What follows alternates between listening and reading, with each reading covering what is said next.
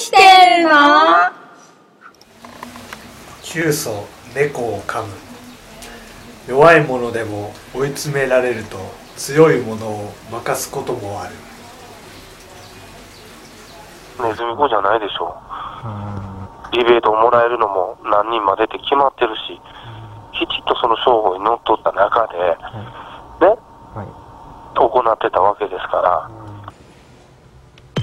今回のこのネズミ講事件で1900人もの若者が食い物にされたとみられています。はい。摘発されたライブリーとはどのようにして若者の心を掴んだんでしょうか。私たちは組織の拡大に重要な役割を果たしたとされる一人の幹部に注目しました。